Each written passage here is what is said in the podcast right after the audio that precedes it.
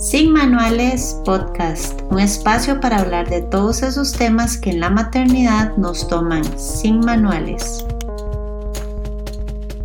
Hola y bienvenidas a un episodio más de Sin Manuales. Hoy tenemos un tema que realmente es un tema que desde que inicié este proyecto del podcast lo tenía pues muy presente y es el tema del posparto eh, vamos eh, a, llevarlo más que todo del autocuidado en el posparto. Para hablar del tema tengo una invitada muy especial, Maricruz Coto. Eh, Maricruz es máster en psicología de la Universidad de Costa Rica, especialista en adultos, pareja y familia. Mari está certificada en disciplina positiva para familias, escuelas y parejas es miembro de la Asociación Internacional de la Disciplina Positiva, con entrenamientos en terapia focalizada en emociones y método Gottman para parejas. Es la directora de Integrativa, un centro de psicología y desarrollo, donde además ejerce como terapeuta y se dedica a dar charlas, cursos, talleres y asesoría en crianza. Mari, bienvenida, buenas noches, qué placer tenerte por acá. Gaby, muchísimas gracias por la invitación, el placer es mío. Esperamos que este sea un espacio que sea de muchísimo provecho para todas las personas que lo vayan a escuchar y que nos acompañen. Así va a ser, definitivamente.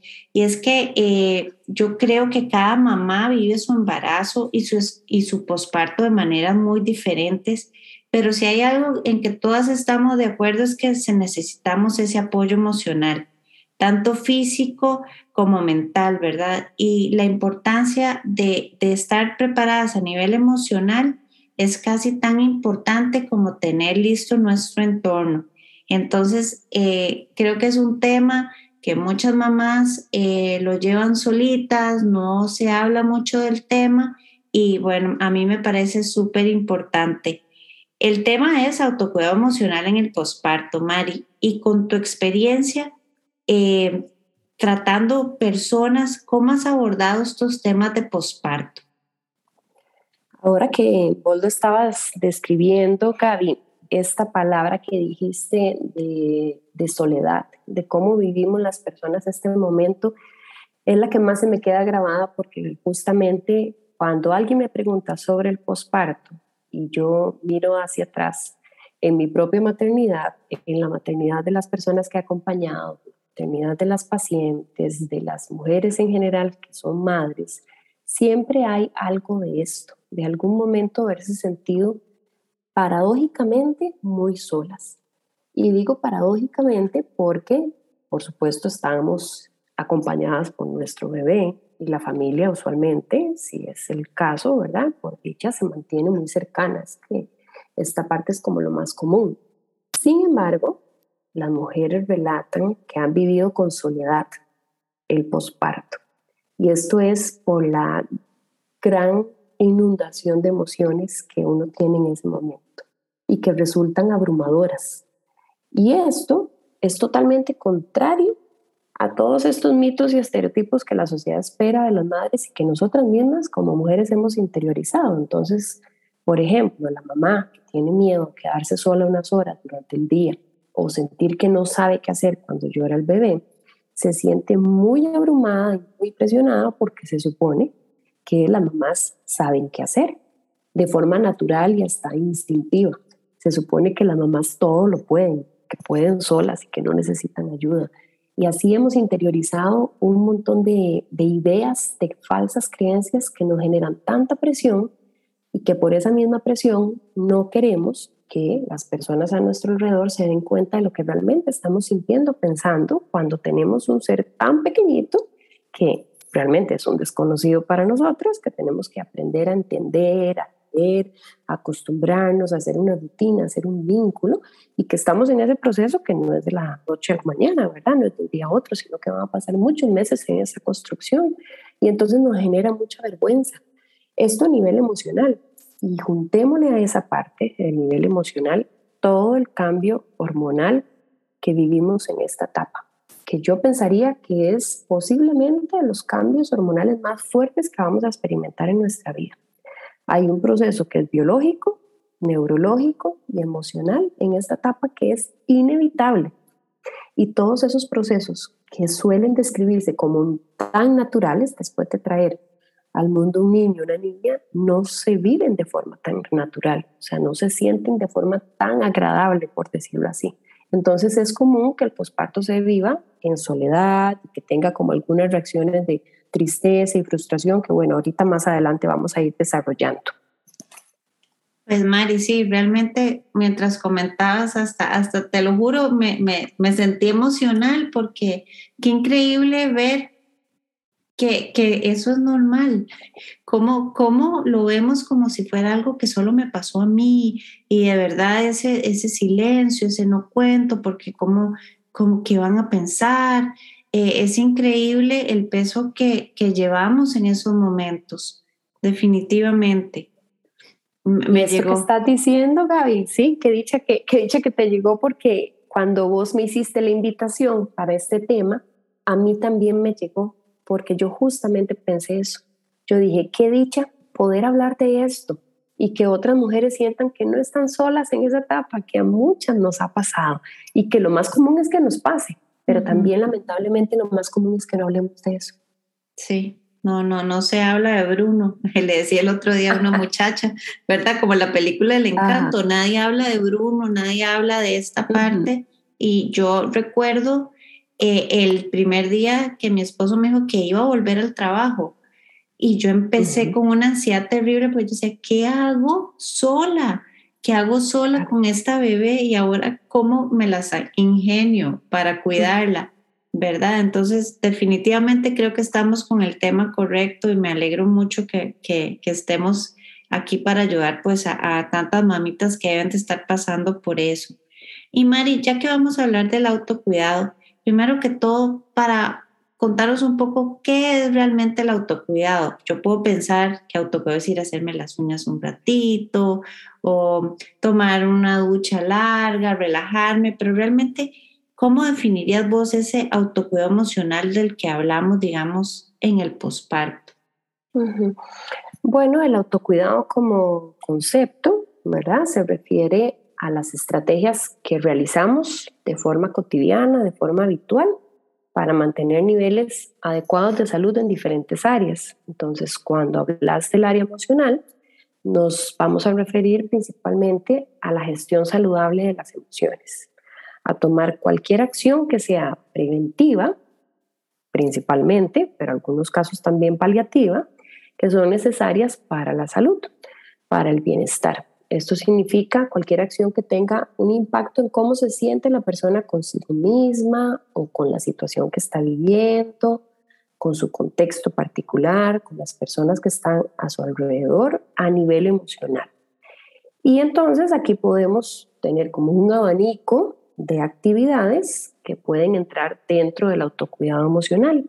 Es difícil aquí, Gaby, separar el autocuidado como por áreas específicas y delimitarnos y decir, bueno, esta estrategia es solamente autocuidado emocional, porque como somos seres humanos integrales, muchas acciones que podríamos identificar en un área específica, como por ejemplo hacer ejercicio, también tiene un efecto en la parte emocional, porque cuando uno hace ejercicio se libera como todo el cóctel químico que nos ayuda, ¿verdad? Incluso a evitar la, depresión, ¿verdad? Todas las endorfinas, incluso evitar la depresión, ahora que estamos hablando del posparto y que esto puede ser parte de. Entonces, el ejercicio es una, digamos, de las herramientas o estrategias de autocuidado que tiene que ver no solo con el área física, corporal, sino también con el área de la salud emocional.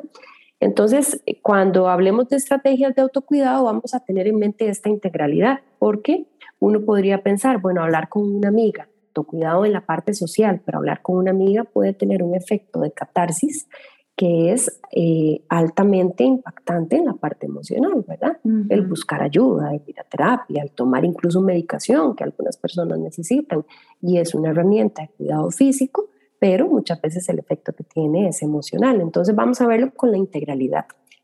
Perfecto, sí, y en esta etapa creo que es vital, ¿verdad? Es, terapéutico, es buscar realmente sentirnos mejor. Sí, y la idea es que cada persona pueda identificar cuáles son las herramientas que se adecúen, porque esto es muy importante. No hay una lista única ni algo que sea general o aplique para todas las personas, sino que más bien lo que se busca es que haya un proceso de autoconocimiento que es paralelo a este autocuidado, porque el autoconocerse también es parte del autocuidado, para saber qué es lo que me hace sentir bien a mí, qué cosas en la parte emocional, social, laboral, etcétera, me producen a mí ese bienestar que ando buscando. Y entonces que cada uno pueda definir cómo se autocuida de la mejor manera y bueno, especialmente en el posparto, eso es algo difícil de lograr por todas las tareas que implica el estar a cargo de un nuevo bebé. Y sobre todo yo creería que que del primero por no tener experiencia, pero también podría decir que del segundo y del tercero porque hay otros también a quienes cuidar. Entonces yo creo que la época del posparto, ¿verdad? En general, requiere como ese malabarismo de poder ponernos un poco en primer lugar en algunos momentos para tener ese autocuidado que es necesario para poder cuidarte en otros también.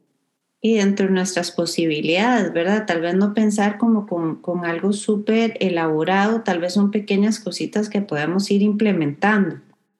Sí, qué dicha que lo mencionas porque de hecho el concepto se refiere a todas esas acciones que eso sí son cotidianas, voy a hacer énfasis en esta parte, por eso es tan importante que sean simples, pero sí que sean cotidianas, porque el autocuidado no es, eh, por ejemplo, no sé, matarse toda la semana trabajando, cuidando chiquitos, sin dormir, desvelándose y dormir el domingo hasta las 10 de la mañana.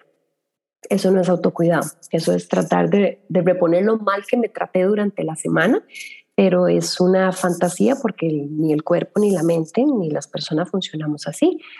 Tenemos la necesidad diaria, cotidiana, por eso el concepto lo dice, de autocuidarnos, aunque sea con pequeñas cosas. Entonces, esas pequeñas acciones de autocuidado ejecutadas en el día a día es lo que va a hacer que nosotros tengamos una estrategia de autocuidado que sea fuerte, que sea constante, que pueda ayudarnos a prevenir cualquier enfermedad en cualquiera de las áreas, física, mental, etológica, ¿verdad? Exactamente, y creo que, que, mental es lo que, lo que más vamos a cuidar aquí, bueno, y el físico, por supuesto, ¿verdad? Si nosotros no estamos bien, ni física ni mentalmente, pues nuestro bebé tampoco, igual afecta todo nuestro entorno. Y un poco ya hablando de entorno, Mari, eh, si, si, pensamos como en todos esos autocuidados cotidianos o todas esas rutinas cotidianas que nos van a llevar pues a ese autocuidado, ¿cómo involucramos a nuestra familia, a, nuestra, a nuestra pareja, inclusive a la muchacha que nos ayuda, ¿verdad? En, en esto, si, si volvemos al punto inicial de que el posparto nadie habla, que, que nos da vergüenza, que, que sentimos que tenemos que hacerlo todo, entonces ¿Cómo, ¿Cómo llegamos, verdad, a dar ese paso de involucrarlos? A veces yo, yo siento que somos nosotras mismas las que, en, en mi caso, estoy hablando de mi experiencia, eh, ¿verdad? No, nos negamos también a pedir ayuda. Entonces, ¿cómo podemos involucrar a nuestro entorno?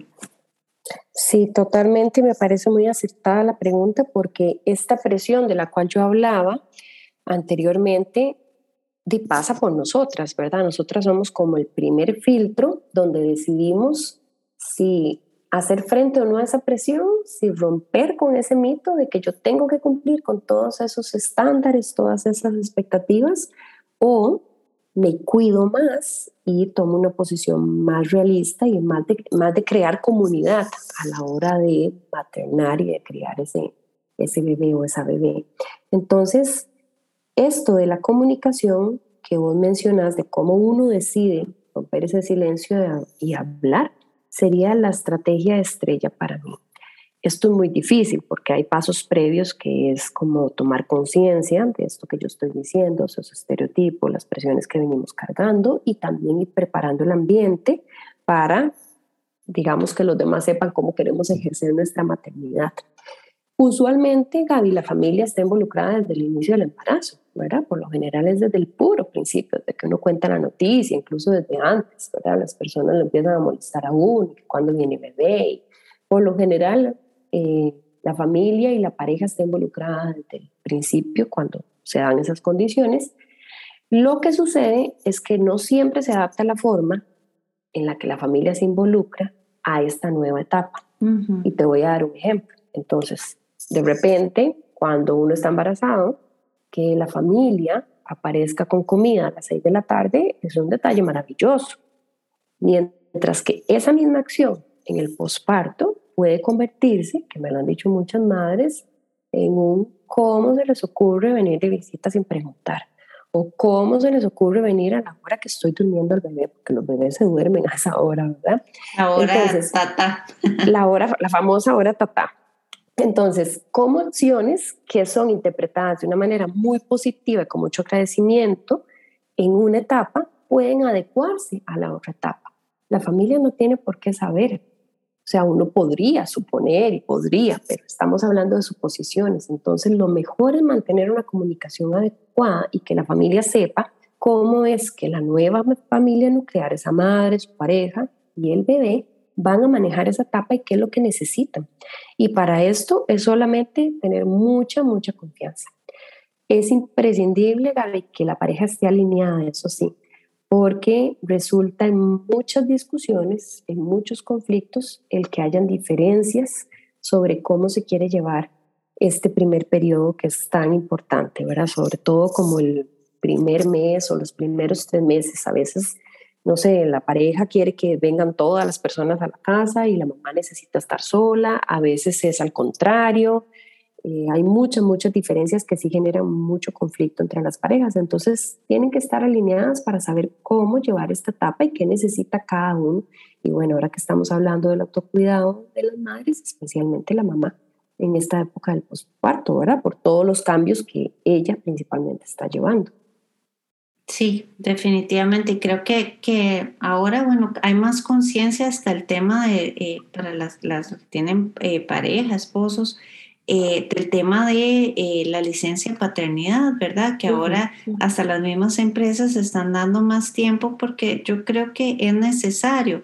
Muchas veces ah, se desvincula un poco el papá, vuelve al trabajo y entonces pues ya ahí es donde empieza la mamá en todas sus tareas diarias y, se pierde un poco esa comunicación, ¿verdad? Y ahí es donde empiezan a ver tal vez los, los, los gaps o, los, o, los, sesgos en esa parte y empieza a afectar también por ahí el, el tema de pareja.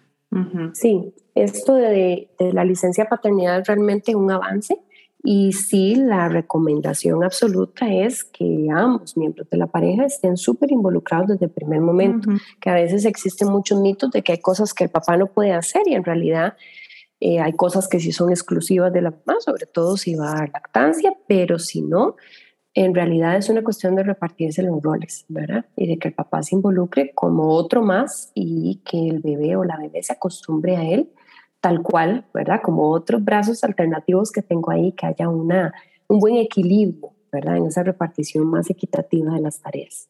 Claro, claro, eso previene igual un montón de cosas, eh, creo que al final el, burnout y, y, bueno, el, ese famoso baby blues que, que hablan mucho. Eh, hablando de eso, Mari, ¿cuánto tiempo después de tener nuestro bebé usual en tu, en lo que, en tu experiencia y en las pacientes que has tratado que aparezca? Ok, eh, tal vez ahora que estabas hablando de esto, del baby blues y la paternidad, yo diría que incluso incluir al papá desde el principio es una estrategia de autocuidado para que lo vayamos teniendo desde ahí, ¿verdad? Porque el baby blues, por ejemplo, aparece en la primera semana, en la semana, en la primera semana posterior al nacimiento aparece.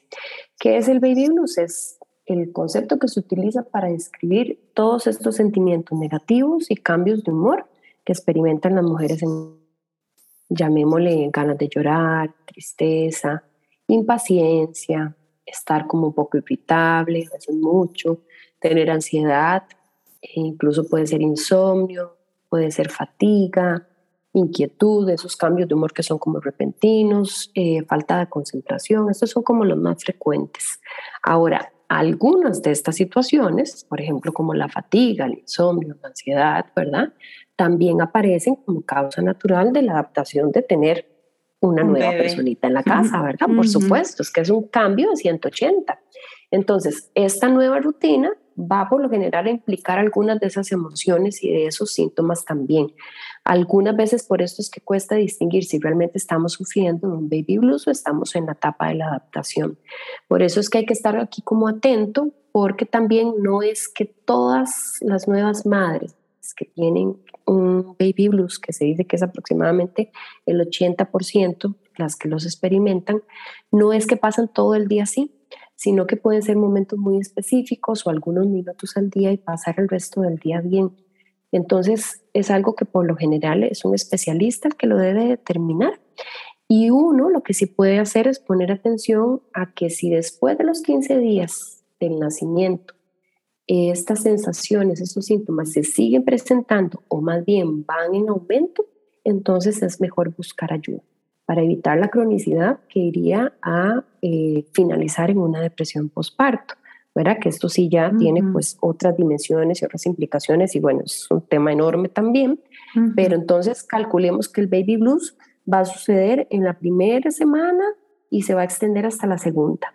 Si de ahí empieza a intensificarse la aparición de los síntomas en lugar de disminuir, entonces es recomendable visitar a un especialista. Yo te iba a preguntar eso, que cuándo es recomendable ya alzar la mano y buscar ayuda, porque eh, realmente tenés razón, uno podría pensar que es baby blues y simplemente es la falta de sueño. Eh, en esas primeras semanas eh, la, la, cantidad de sueño que una mamá tiene es mínimo, entonces es difícil a veces ver la diferencia.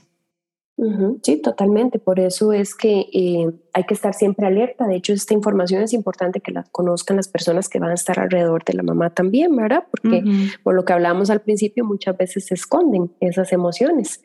Y a nadie, digamos, a ninguna mamá de las que yo he conocido, incluida yo misma, nos gusta decir que estoy triste. Porque la respuesta inmediata es, ¿cómo va a estar triste si tiene esta belleza de bebé? Y entonces es una respuesta que lo deseó. exacto. Es una respuesta que te genera muchísima culpa, ¿verdad? Muchísima culpa. Esos son sentimientos muy fuertes con los que uno tiene que lidiar y bueno, se pueden convertir en una bola de nieve si las personas que están a nuestro alrededor no están alertas. Y nosotros mismos también. Nosotros, nosotros mismos, definitivamente.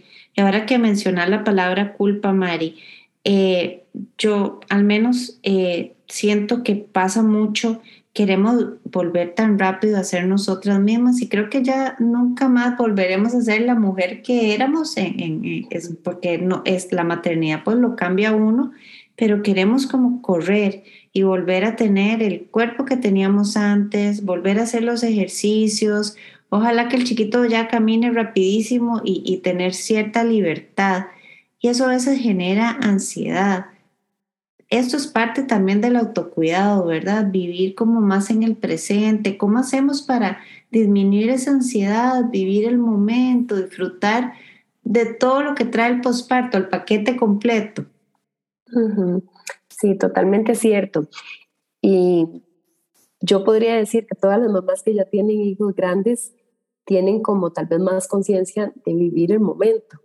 ¿Verdad? Porque a veces pasamos deseando, como, como vos decías, que ya camine, que ya haga una cosa, que ya haga la otra, y la verdad es que la infancia de los hijos se pasa rapidísimo. Sí. Lo que pasa es que en esta etapa, al ser todo tan abrumador y al estar uno tan cansado siempre, tener como tantos retos, establecer esta rutina, empezar a conocer de miles de temas, ¿verdad? Eh, solemos tener pensamientos que son generalizados. Por ejemplo, uno suele pensar y que nunca voy a volver a dormir cuatro horas seguidas. Yo me acuerdo que yo decía, y he escuchado muchas mujeres que dicen, hey, ayer dormí súper bien, y le preguntan cuánto durmió, y dormí cuatro horas, y ya es un éxito. Era una noche exitosa.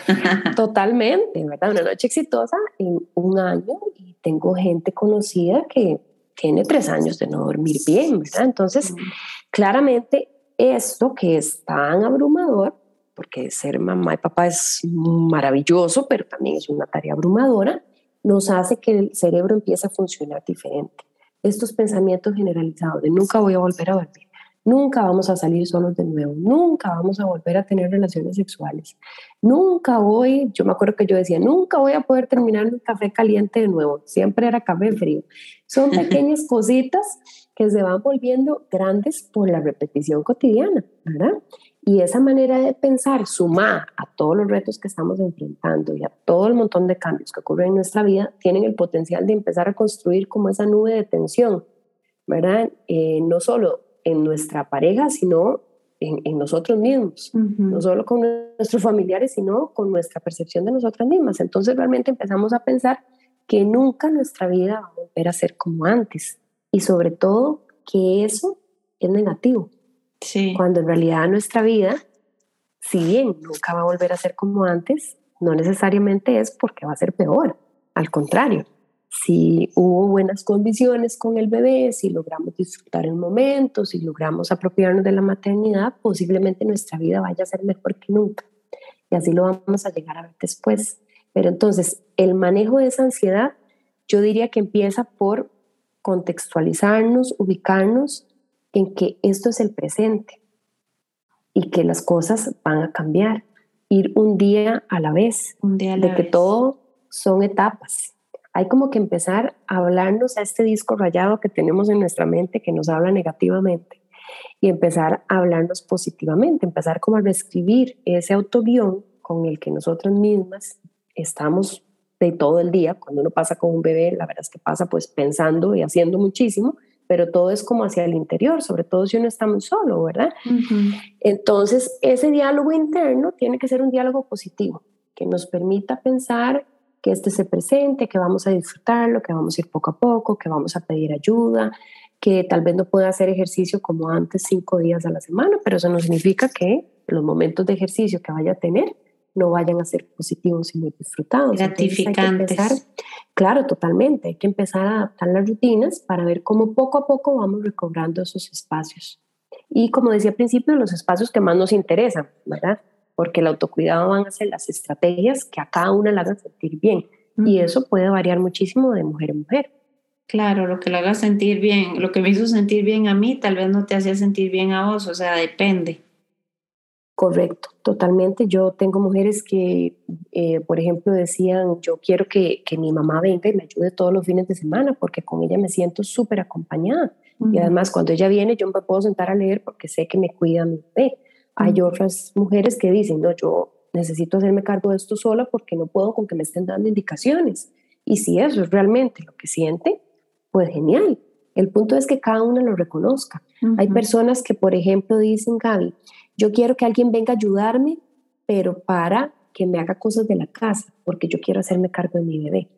Hay otras que quieren que vengan a cargarle al bebé para hacer algo diferente y hacerse cargo de la casa. No hay ni una buena ni una mala. No, Cada todas son válidas. qué necesita, exacto. Es saber qué necesita y abrir el espacio de comunicación para poder pedirlo y coordinar esa ayuda.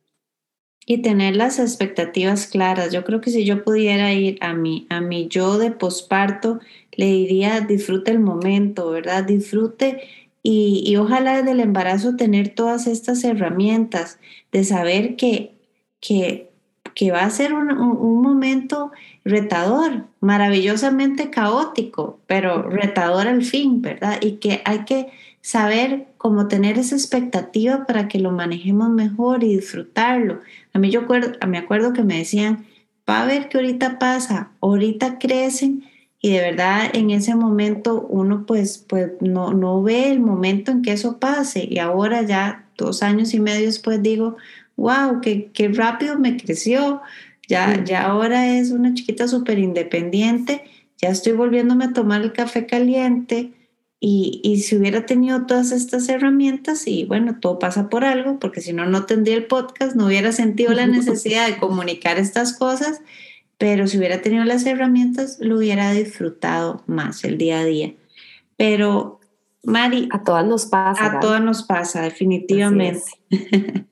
Así es, a todas nos pasa y de, eh, también no es justo eh, calificar el, pasado con las herramientas que tenemos ahora, ¿verdad? Yo creo que siempre hacemos nuestro mejor esfuerzo. Entonces, en ese momento. Estas, exacto, estas herramientas que ahora vos estás ofreciendo, yo creo que son súper útiles porque nos permite eso, como el hecho de aprender de las experiencias de los demás y saber que sí, que efectivamente todos son etapas y en ese momento estamos tan abrumados por el cansancio y los retos que no lo vemos así. De verdad que uno piensa, y yo creo que no hay quien haya pasado por ahí, que eso nunca va a volver a ser igual o que nunca se va a acabar.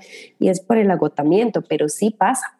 Entonces sí, tener la conciencia de que tenemos que disfrutar del momento, de aprovechar Y ese aprovechar también significa, Gabriel, darnos permiso de que si yo estoy triste, tengo que darme permiso a llorar. Si yo estoy cansada, tengo que darme permiso a pedir ayuda.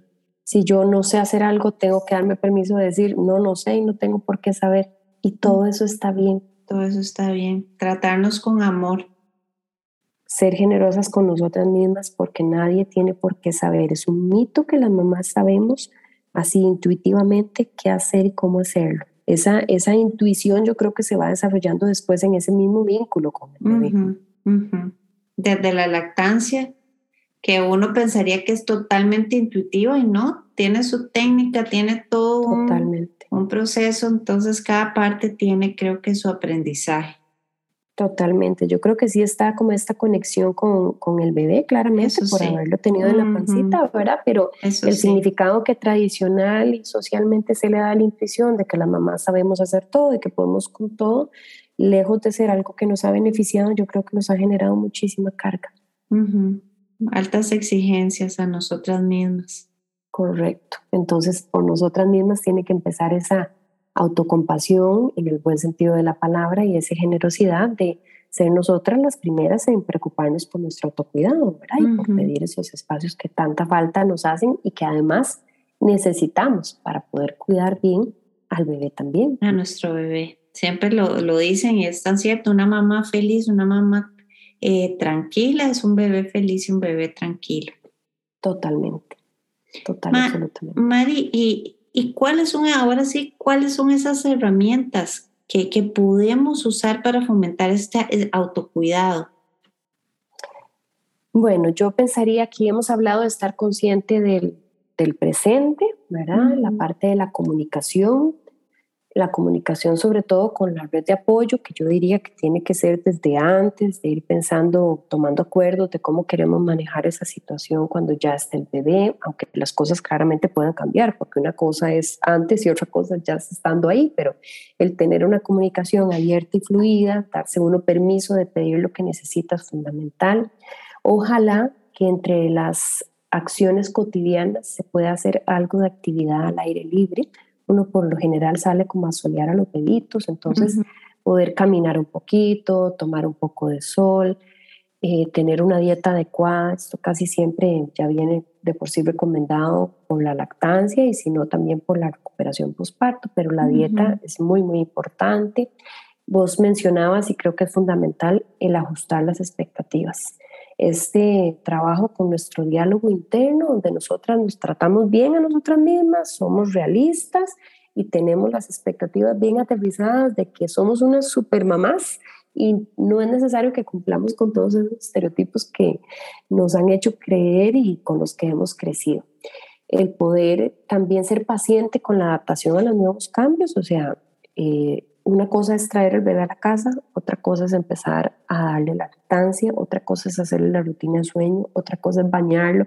hay miles de aprendizajes que vienen. Cortarle las uñas, todo es un ah, aprendizaje. y yo diría que no se detiene, ¿verdad? Entonces, como el pensar, bueno, ya yo en una semana quiero saber hacer todo, puede generar muchísima presión porque además los bebés van cambiando, van teniendo picos también de crecimiento y van cambiando sus conductas. Acordémonos que estamos estableciendo un vínculo de apego con una personita que no conocemos ni nos conoce a nosotros, ¿verdad? Entonces, eso va a requerir un proceso. El tener esa paciencia de que esos nuevos cambios son progresivos y que el aprendizaje es progresivo, yo creo que también es ser generosa con una misma. Creo que aquí, en ese proceso, es muy importante tener a alguien de confianza con quien hablar definitivamente. Llámesele la mejor amiga, llámese otros grupos de mamás, llámesele la terapeuta, la dula, la vecina, eh, la mamá de uno, cualquier persona que uno sienta que le puede entender y que le da esa escucha que tanto necesita. Algunas veces, y ojalá entre esas personas estuviera la pareja, si es que hay pareja en la crianza, ¿verdad? Porque muchos espacios de la pareja pues se ven deteriorados en esta etapa y también se suele creer que siempre va a ser así. Y la pareja necesita, como decía hace un rato, estar alineada en la etapa en la que están viviendo. Entonces yo pensaría que dentro de esto, eh, dentro de estas estrategias uno tiene que tratar como de ir volviendo a su vida anterior o a las cosas que hacía antes, poquito a poco, tratando de pedir esos espacios para uno.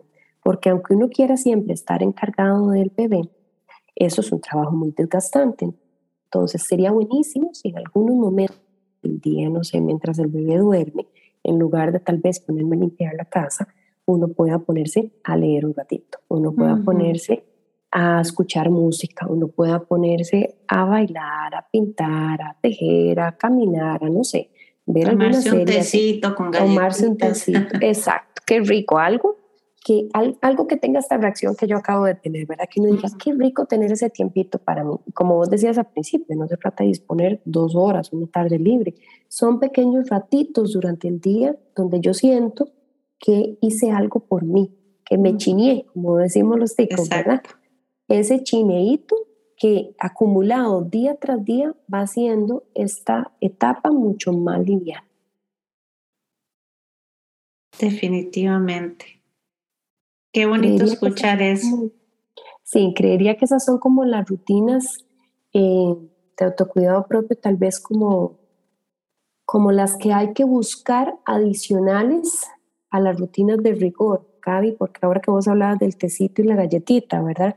Esto es una rutina deliciosa de autocuidado, pero es una rutina de alimentación diaria. Y entonces en el posparto también pasa que estos espacios que para una persona que no está en posparto son súper comunes y en automático a veces. ahí es el único almuerzo. exacto, muchas mamás nos quejamos. Muchas mamás dicen, es que me estaba lavando el pelo y tuve que salir con el pelo lleno de champú porque tengo un mes de no poderme lavar el pelo sin tres minutos, ¿verdad? Entonces hay cosas básicas como bañarse, arreglarse, alimentarse, dormir, que uno tiene que tratar de que ya estén incluidas en esa rutina de autocuidado, ¿verdad? Que haya algunos momentos donde podemos hacer esas cosas con calma y además tener esos pequeños espacios que nos permiten recargarnos de energía, que serían estas primeras actividades que yo estaba diciendo. Me encanta, me encanta, Mari. Realmente eh, son herramientas pequeñitas, pero que hacen toda la diferencia. Y si bien lo decís, tal vez uno pensaría es un lujo tomarme eh, el, tecito o leer un ratito. Eh, con el tiempo se van dando, a veces con solo tener ese entorno, ¿verdad? Aceptar la ayuda de, de amigas que definitivamente la comunidad, una vecina, la señora que limpia, inclusive, ¿verdad? De, de, que ojalá tenga el almuerzo, por lo menos, que nos ayuden con eso. Ya tiene uno ese, ese almuerzo en el momento en que pueda, come y también ese es su ratito, ¿verdad? Porque a veces en esas primeras semanas hasta eso se vuelve un lujo y, y es, es, importante. No, Mari, más bien, de verdad que, que me ha encantado este episodio, me, me, ha llenado un montón, me ha tocado el alma. Y, y decirnos si alguna mamá de las que nos está escuchando quisiera contactarte, cuáles son eh, tus números de teléfono. Yo todo igual lo dejo en, en las notas del podcast, pero tu correo y redes sociales para dejarlo igual por acá en el episodio. Perfecto, muchísimas gracias. Sería más bien como al WhatsApp de Integrativa la clínica, que sería el 8472-6282. Y en Facebook estamos como integrativa.psicología y en Instagram como integrativa centro psicología, todo juntito. Todo juntito, perfecto. Yo igual dejo las notas en, en, eh, en el podcast y también en el post pero Mari, agradecerte realmente, creo que fue un, episodio muy, muy, muy bonito. Eh, te agradezco montones el estar aquí. De verdad que ha sido un placer. Muchísimas gracias, Gaby, a vos y bueno, a todas las mamás y personas que escuchen esto, ojalá que nunca se les olvide autocuidarse y en especial en esta etapa donde es esencial tener esos espacios para sentir que conectamos con nuestra yo anterior, que esa yo anterior no se ha perdido, ahí sigue. Es igual la mujer que sigo siendo ahora, solo que ahora además soy mamá, ¿verdad? Entonces ese autocuidado definitivamente nos ayuda a ser mejores, mejores personas y mejores madres. Entonces mucha suerte, que disfruten montones esa etapa.